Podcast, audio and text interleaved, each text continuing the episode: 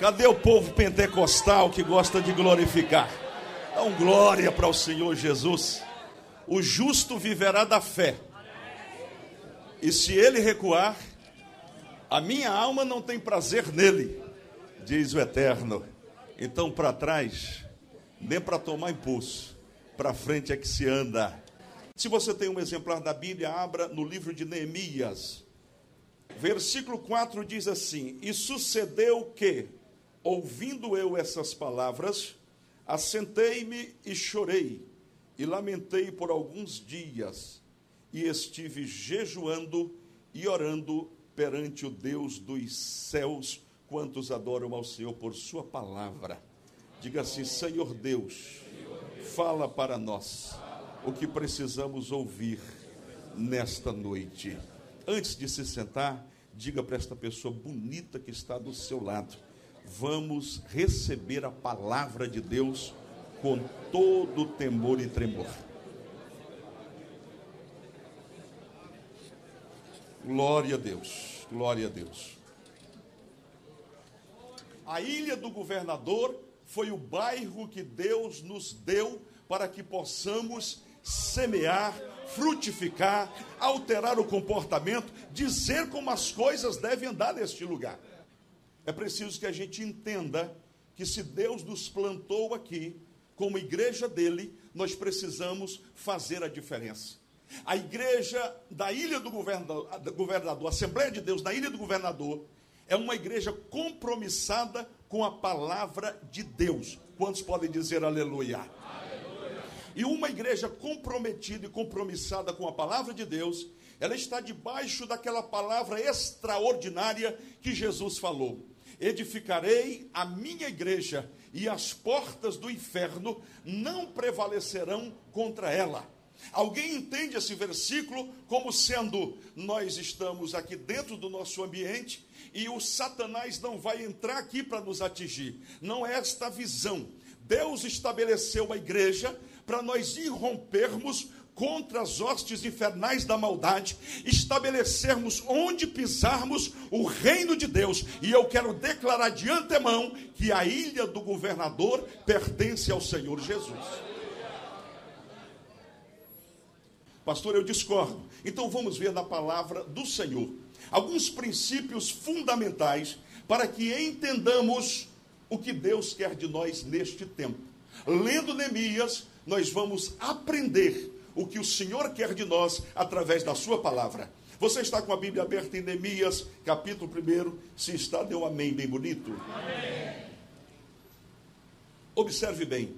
O texto começa dizendo as palavras de Neemias, filho de Acalias, e sucedeu no mês de Quisleu, isso é novembro, dezembro, no ano vigésimo, estando eu em Suzã, a fortaleza, que veio Anani, um dos meus irmãos, ele e alguns de Judá, e perguntei-lhes pelos judeus que escaparam e que restaram do cativeiro e acerca de Jerusalém.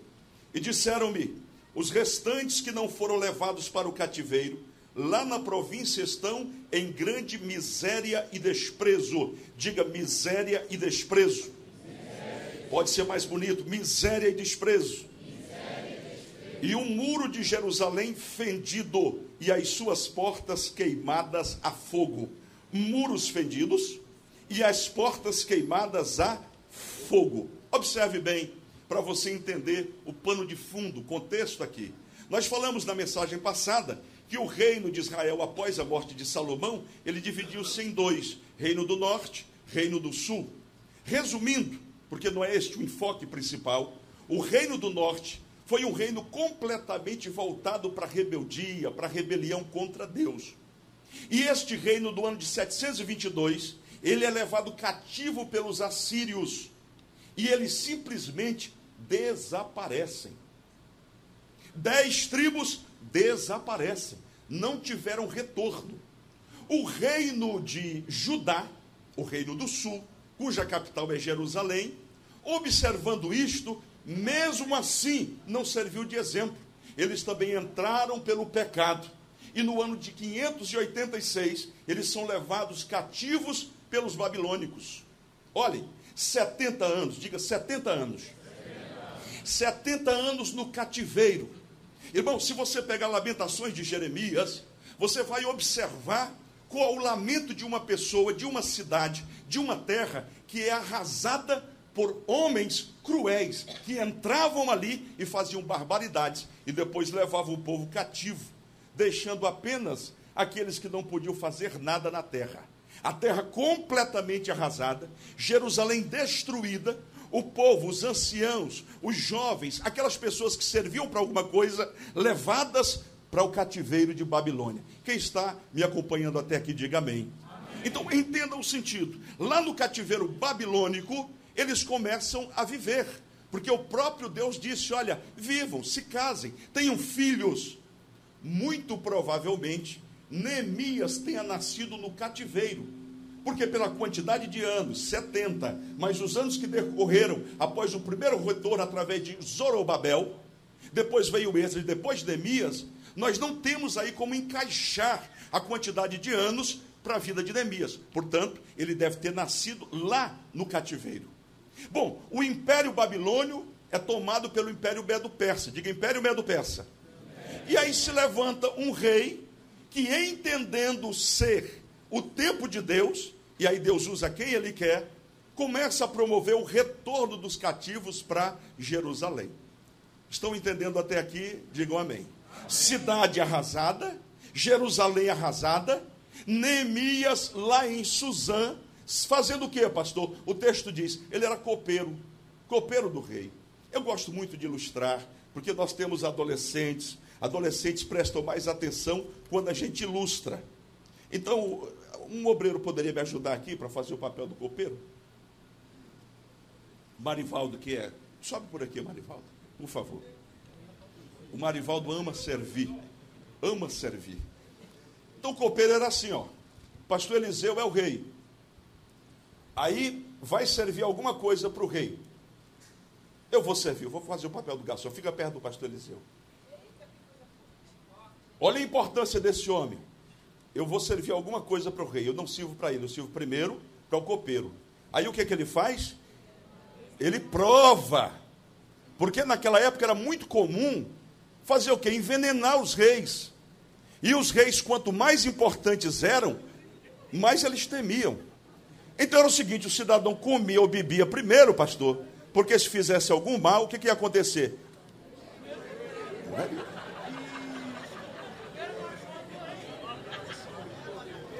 Marivaldo. Olha que papel importante. Obrigado, querido. Obrigado mesmo. Neemias. Neemias. É este homem. Olha a importância dele. Mas alguns estudiosos dizem que ele era como um príncipe, ele era como um primeiro-ministro. Uma pessoa para fazer esse papel tinha que ser de extrema confiança do rei. Então ele tinha uma posição de destaque. E aí, meus irmãos, é muito importante isto. Vamos considerar que ele não nasceu lá, mas ele teve todo um crescimento e uma formação bíblica. Permita-me dizer assim para você entender. Foi plantado no coração dele pelos pais o amor à terra, a Jerusalém, o amor aos ancestrais, a história do que o Senhor está dizendo. É porque hoje, com o telefone, com a televisão, com os meios de comunicação, às vezes, como pais, nós falhamos, e eu me incluo aqui. Nós não paramos para ensinar os nossos filhos. Por quê, pastor? Porque pode vir o que for, a prova que for, se a mensagem for plantada nos corações, os nossos filhos vão subsistir vão subsistir na faculdade, vão subsistir numa possível provação, ataque, perseguição, porque a mensagem estará plantada. O que eu quero dizer é que o princípio bíblico ele permanece. O que você ensina para uma criança é o que ela será quando adulto. Por isso você que é pai, que é mãe, separe um tempo para falar da palavra de Deus ao seu filho. Andando pelo caminho, deitando-se, levantando-se. Filho, vem cá. Antes de vir, eu gosto de chegar cedo para orar. Mas a minha filha estuda à tarde. E ela chegou há pouco e eu disse: Eu vou sacrificar a oração. Mas, filha, senta aqui.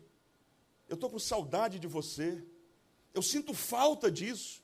E eu fiquei conversando com ela até o tempo limite, porque é o tempo que nos permite. Eu louvo a Deus porque a minha esposa, ela entende que o ministério primeiro dela é cuidar da nossa filha. E ela lê a Bíblia direto com minha filha. E minha filha lê a Bíblia na parte da manhã. E nós nos preocupamos em plantar dentro dela os princípios do Evangelho. Nós temos uma preocupação lá em casa, nós não conversamos sobre problemas de igreja. Porque eu não quero que seja plantado no coração da minha filha um sentimento contrário à igreja. Alô, pai! Alô, mãe! Você que fala mal dos crentes, da igreja na sua casa, Deus está falando contigo. Depois você vai botar a mão na cabeça e dizer: Me ajuda, gente. Eu não sei onde eu errei. Errou aí, não passando aos filhos os princípios da palavra de Deus. Neemias está lá, honrado, copeiro do rei, primeiro-ministro. Mas dentro do coração dele estava a palavra de Deus. Quando os amigos vêm visitá-lo, a Bíblia cita Anani ou Anani, e ele vem com os companheiros, e ele faz a pergunta: como está o nosso povo? Como está a cidade? O que está acontecendo lá? Fala para mim. Eu vejo aqui um Neemias, cujo nome significa aquele que consola. Diga, Neemias, aquele que consola. Nada na Bíblia é de graça. Ele está bem. Ele é primeiro-ministro, ele é príncipe mas ele está preocupado com a situação da cidade. O que, é que o senhor vê aqui, pastor? Eu vejo um sentimento que nos foi ensinado pelo Senhor Jesus Cristo. O Evangelho, diferentemente do que muita gente pensa, não é este evangelho em si mesmado, não é esse evangelho voltado para si. Há muito crente que veio para a igreja e aprendeu tudo errado, porque ele veio porque queria receber uma bênção, recebeu a bênção e ensinaram que ele precisa de mais bênção. O evangelho não é sobre receber apenas, o evangelho é sobre dar, sobre entregar. O que você recebe de graça, você dá de graça é um exercício que você deve fazer. Recebeu, você passa. Neemias diz: Como está? Qual a situação? Eles dizem: Olha, a situação é terrível. Os muros, as portas. Olha, para não falar do templo, é uma, é uma desolação, é terra arrasada. E olhe, escute o que eu vou lhe dizer. Você pode estar pensando, enquanto eu estou falando esta palavra, que entendo ser de Deus para a nossa igreja, você deve estar pensando assim, pastor, eu já tenho problemas demais para poder procurar os problemas dos outros. Você já conversou com alguém assim? Você diz, vem me ajudar a trabalhar na igreja, se eu não posso, eu já tenho problemas demais. Eu pergunto, Será que Neemias era extremamente feliz, estando numa terra distante da terra dele e como cativo, sim ou não? Ele era feliz? Não. Ninguém fica feliz longe da sua terra, ainda mais nessas circunstâncias, como cativo. Mas preste atenção para isso, porque é uma mensagem de Deus para nós aqui. Neemias também tem problemas. Pergunte para a pessoa que está do lado aí com toda a educação: What's the problem? What's the matter? Qual é o seu problema? Pergunte para essa pessoa. Pergunta para essa pessoa: qual é o seu problema?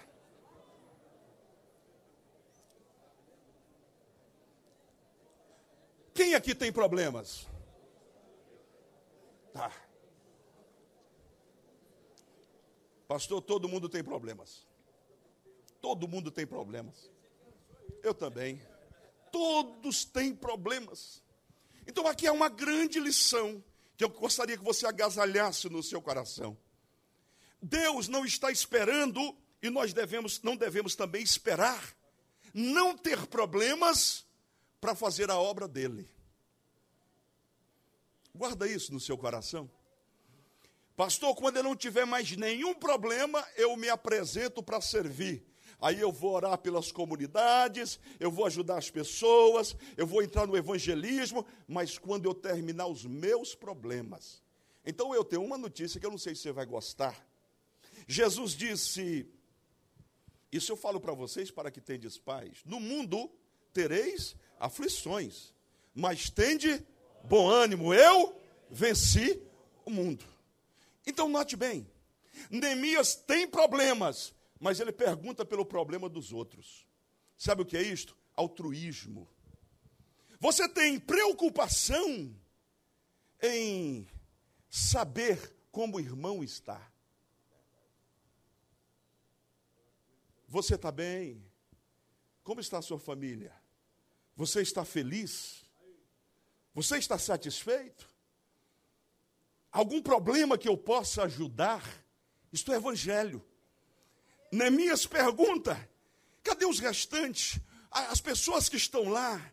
E aí eles dão o relatório. Versículo 4. E sucedeu que, ouvindo eu essas palavras, assentei-me e chorei e lamentei por alguns dias e estive jejuando e orando perante o Deus dos céus. Ouça, tem um texto que eu gosto muito de falar sobre ele, sobre oferta. Abra aí em 2 Coríntios, capítulo, capítulo 8. Vamos ver se é isso. Eu acho que é o 8 mesmo. Vamos ver. 2 Coríntios. Me lembrei desse texto agora e acho que seria interessante a gente a gente falar desse povo aqui, a igreja da Macedônia. Essa igreja era uma igreja extraordinária. E Paulo dá testemunho dela. Segundo aos Coríntios, capítulo 8, versículo 1. Olha o que diz aqui. Também, irmãos, vos fazemos conhecer a graça de Deus, dada às igrejas da Macedônia. Como em muita prova de tribulação, houve abundância do seu gozo, e como a sua profunda pobreza superabundou em riquezas da sua generosidade. 3. Porque, segundo o seu poder, o que eu mesmo testifico, e ainda acima do seu poder, deram voluntariamente. Olhe para cá, por favor. Sabe o que Paulo está dizendo aqui? Que a igreja da Macedônia, que era uma igreja pobre, ela recebeu uma graça de Deus para ajudar esta outra igreja que era mais pobre do que ela. Às vezes nós damos a seguinte desculpa: eu não posso ajudar porque não tenho nem para mim. Eu não posso resolver problemas dos outros porque eu não consigo resolver nem os meus problemas. Então eu gostaria que você recebesse essa palavra esta noite. Quando Neemias se preocupa com o problema dos outros, Deus começa a resolver o problema dele. Teve alguém que já captou isso aqui.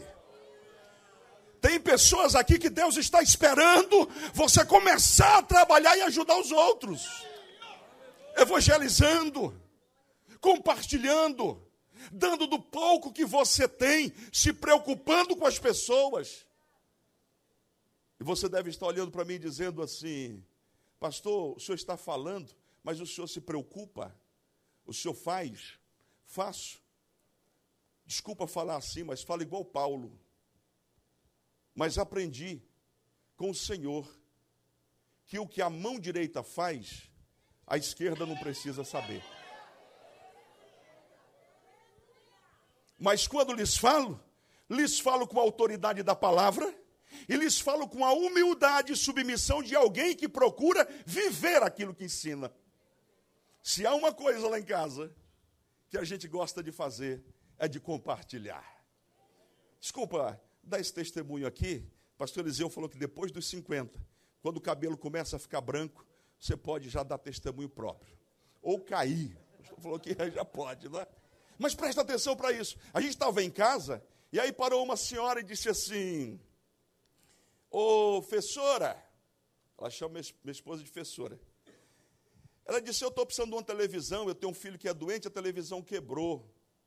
Aí minha esposa se lembrou: olha, tem aquela televisão que era da sua mãe, e ela está lá parada. Vamos dar? Vamos. Aí minha esposa pegou a televisão nova e levou para aquela senhora. E ela era crente. Ela disse: quando eu virei ali a esquina, Deus falou no meu coração: você vai ganhar uma televisão. Ela já veio falando em mistérios. Ela levou aquela televisão, passou um tempo, ela voltou lá na porta de novo, disse: professora, aí disse: pronto, senhora, eu estou precisando de um celular. Aí minha esposa disse: Eu não tenho um, tele, um celular para lhe dar agora. E ela completou e disse: Eu fico impressionada como é que tem uma professora que não tem um celular para dar para a gente. A gente sorriu bastante. Mas é disso que eu estou falando para você. Às vezes há coisas na sua casa que você não usa e você não usará jamais. E você tem um apego, tem um aconchego. Esse vestido é um vestido quando eu tinha 16 anos. Eu pesava 64 quilos. Já se passaram 20 anos e você diz todas as vezes que olha para ele, eu vou emagrecer e eu ainda vou usar esse vestido.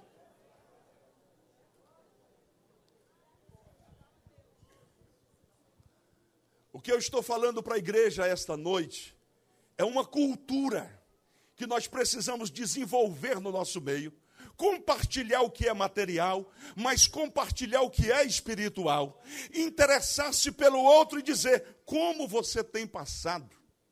Você está em dificuldade? Você quer ver uma coisa linda? Deus te abençoou muito este mês. Pega um recurso e aí ora a Deus de Senhor, quem que eu vou abençoar? Aí peça, passa assim pelo irmão, e aí diz, irmão, abre a mão. E vai embora. Geralmente, quando isso acontece, a pessoa dá testemunho de que estava precisando. E você fica feliz. Porque aquilo não ia solucionar o teu problema, mas ao compartilhar com o outro, Deus está providenciando alguém para resolver o teu problema. Tem alguém que está entendendo essa palavra? Levanta essa mão bonita e dá um glória para o Senhor Jesus. Então o que nós precisamos fazer? Olhe para o texto, porque tudo está escrito aqui. Primeira coisa que ele faz é o quê? Ele chora e lamenta. Ei, você que está enfrentando problemas, pode chorar, pode se lamentar, mas não pare aí. Coloque uma vírgula e em seguida diga: Eu choro, eu lamento, mas depois eu entro no jejum e na oração. Tem crente que acredita nisso aqui? Tem crente que acredita nisso aqui? Nós vamos fechar daqui a pouco dizendo: quem vai jejuar segunda? E eu espero que você se levante, Senhor, conta comigo. Aí uma voz do lado diz: Tu já tem problema demais, vai meter a mão nisso. Enquanto eu meto a mão, Deus trabalha em meu favor para resolver o meu problema. Quem vai jejuar terça, você levanta. Quem vai jejuar carne é comigo. E assim nós teremos, e eu espero que os pastores lá nas congregações façam o mesmo. Irmãos, a diga é uma potência. São 20 unidades. Talvez você não entenda algumas coisas que Deus faz aqui, mas Deus está no controle dessa igreja. Nós oramos por quatro anos para termos uma igreja lá em Tubiacanga. E quando nós fizemos um levantamento em Tubiacanga, que nós descobrimos havia 13 centros de macumba. Ali era um antro de pecaminosidade, onde homens da alta sociedade iam para lá aos finais de semana para fazer orgias. E nós ficamos quatro anos. Eu sei que há irmãos aqui desta época, toda madrugada indo para o jardim e levantando as mãos e dizendo: Deus, dá-nos uma congregação em Tubiacanga, dá-nos uma congregação em Tubiacanga. E aí tem gente nova aqui que não ouviu esse testemunho ainda nós fomos procurados por um casal. Um terreno custava duzentos e tantos mil. Este casal nos ofereceu uma casa por 75 mil reais. No dia em que assinamos a documentação, ele disse: Agora eu quero lhe dar um testemunho. Qual é o testemunho? Ele disse: Ali naquele lugar há 30 anos atrás, a minha mãe era crente e ela realizava um culto ali naquele local. E ela disse: Deus me falou que esta casa será uma igreja. A minha mãe morreu. Eu me casei com uma mulher. Essa mulher entrou pelo caminho da macumbaria, transformou esta casa em centro de macumba, mas ela foi tomada por um câncer, porque tomou a decisão de se voltar para Jesus. Olha Deus trabalhando aí. Ela aceitou Jesus. Quando foi fazer o exame do câncer, ela já tinha sido operada. Ela se rendeu ao Senhor. Os demônios disseram: se você for, você vai morrer. Nós vamos te matar. Ela disse: ainda que me mate, mas eu não largo mais Jesus. Hoje, quando você entra em Tubiacanga, tem um templo estabelecido ali, o nome de Jesus sendo glorificado. São pontos estratégicos. Alguém diz, pastor, eu não acredito nisso. Pois eu creio que há demônios territoriais, saindo um pouquinho da mensagem, que já vou terminar. Mas há demônios territoriais. Se você observar, os demônios que atuam em São Paulo são diferentes dos demônios que atuam no Rio. Alguém atribui isso a uma cultura, mas não é cultura. Isso é ação demoníaca. O que é que predomina em São Paulo? É a ganância pelo dinheiro. É o capitalismo selvagem. Não precisa dizer o que predomina no Rio de Janeiro, que você sabe. Olha, nós temos um exemplo clássico no Brasil. Duas cidades, uma chamada Uberlândia e a outra chamada Uberaba. Uberlândia, você entra, tem cheiro de prosperidade. É uma cidade bonita, prédios maravilhosos, é uma cidade rica. Você entra em Uberaba, você vê que é uma cidade para baixo, é uma cidade emborcada. Quem morava ali? Chico Xavier. O que significa Uberaba? Terra da farinha podre. Vem de uma linguagem indígena. Você consegue entender que nós temos esse mundo natural, mas há um mundo espiritual e sobrenatural que nós precisamos guerrear. E isso só nós, vencer, nós só venceremos no jejum e na oração. Quem consegue entender isso aqui? Eu estou me esforçando ao máximo para que você entenda a urgência Primeiro nós ganhamos no mundo espiritual e depois nós avançaremos, porque na unção e no poder, Deus vai nos fazer conquistar a ilha do governador. Eu creio nisso. Quem crê, deu glória a Jesus. Como é que ele ora? Eu vou falar só a primeira parte. Ele diz assim, versículo 5: Ah, Senhor Deus dos céus, Deus grande e terrível, que guardas o conserto e a benignidade para com aqueles que te amam e guardam os teus mandamentos. Olhem, nós falamos na mensagem passada sobre a grandeza de Deus, o Salmo 139. O Deus a quem nós servimos é um Deus grande, é um Deus tremendo, é um Deus poderoso. E eu gostaria que você acreditasse que assim como Neemias conseguiu empreender esse projeto e ser vencedor, e nós veremos nas mensagens subsequentes, Deus também nos levará à vitória aqui na ilha do governador. Se você crê e recebe, fique em pé e dê um glória bonito para Jesus. Nós vamos orar pela ilha, mas antes eu queria que você me desse um pouquinho mais da sua atenção, porque eu li uma fábula, eu me lembrei hoje, procurei, estava lá na internet, e eu achei muito interessante. Tem muitos crentes que dizem assim: Pastor, não é comigo, eu não estou nem aí. Isso não é preocupação minha, isso não é assunto meu. Eu já tenho meus problemas para resolver. Ouça, eu vou lhes contar uma fábula. É o quê? Uma fábula. Preste atenção, por favor. Dois minutinhos eu conto. Havia uma fazenda, diga comigo, fazenda. E ali tinha bastante animais, mas havia ratos também.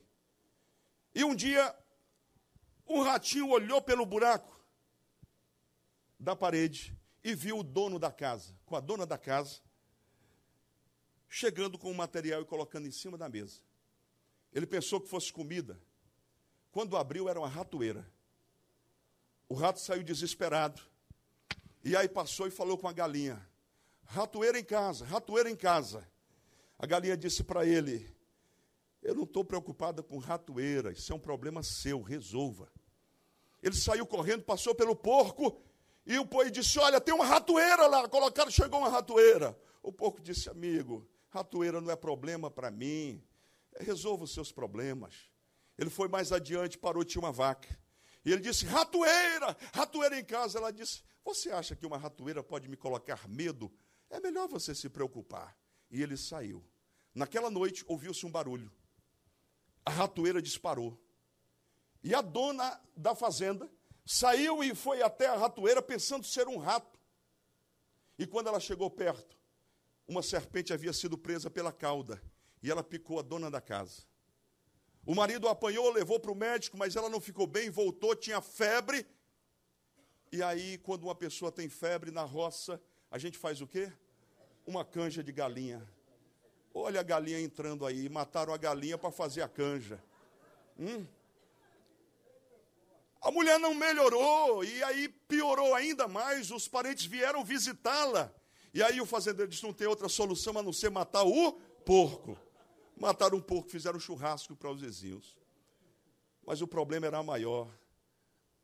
A dona da fazenda morreu. Aí veio o povo das redondezas toda. E aí o fazendeiro disse: mata a vaca, porque preciso alimentar todo mundo. Moral da história da próxima vez que você tomar conhecimento da ratoeira, não pense que é problema dos outros, porque pode ser problema seu. Quem está entendendo isso aqui? Quem está entendendo? Se você está comigo, aplauda ao Senhor Jesus e vamos avançar.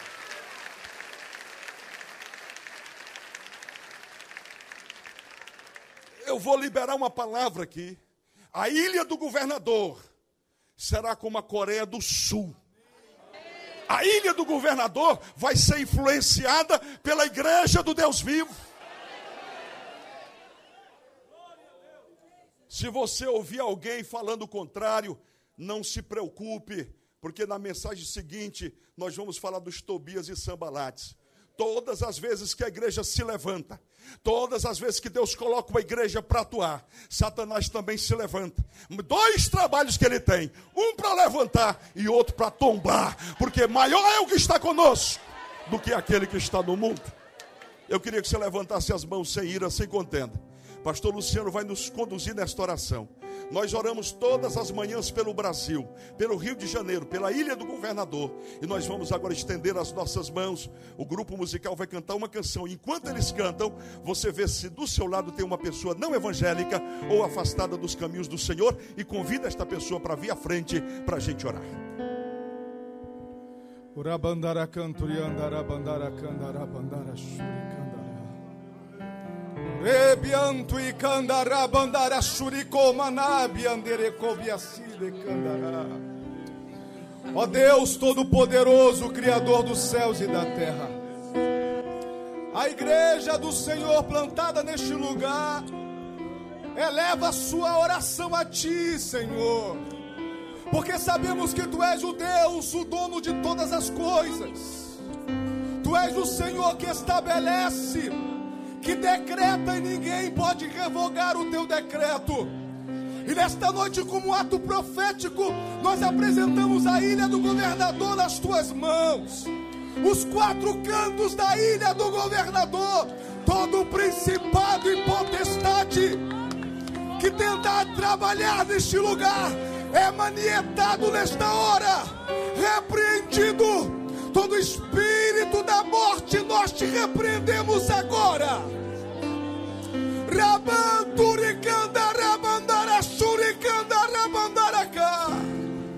Nós tomamos posse dos quatro cantos da ilha do governador, do Galeão ao Bananal, da Ribeira Tubiacanga, Senhor.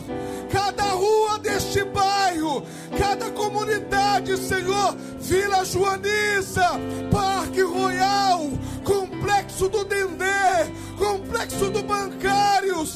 Deus, nós apresentamos diante de Ti, comunidade Nossa Senhora da Graça, Senhor, em nome de Jesus Toma em tuas mãos as comunidades da ilha do governador.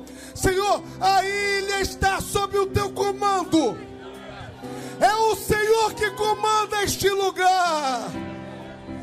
Tu és Jeová Sabaote, o Senhor dos exércitos. Então envia miríades de anjos para este lugar, Senhor. Em nome de Jesus, que haja uma varredura na ilha do governador. Levanta o teu povo neste lugar. Um povo, Senhor, que foi levantado para possuir esta terra. Nos dá a ilha nas nossas mãos, Senhor. Nós tomamos posse deste bairro para a glória do teu nome, em nome de Jesus. Nós estamos aguardando. Já temos três vidas preciosas aqui. Você pode aplaudir bem forte ao Senhor Jesus. Três vidas preciosas. Onde está, está a quarta pessoa, a quinta? Se você está afastado, afastada dos caminhos do Senhor, volte para Jesus. Nós vamos orar por você agora. Oh, glória a Deus. Já viu se do seu lado tem uma pessoa que está precisando de ajuda? Nós vamos orar por estas vidas aqui. Estenda as mãos para cá. Pai querido, nós te louvamos, Senhor. Três vidas, Senhor. Três vidas, quatro vidas, porque esta criança também é uma vida importantíssima. Nós estendemos as nossas mãos como igreja tua. Opera o teu milagre, salva, restaura completamente, Senhor. Arranca todo o mal, pelo poder do teu nome, assim oramos, no nome de Jesus. Amém. Por favor, fique de frente para a igreja. Nós queremos celebrar a chegada de vocês. As mãos lá em cima. Vamos dizer bem-vindos à família de Jesus. Vamos juntos? Bem-vindos à família de Jesus.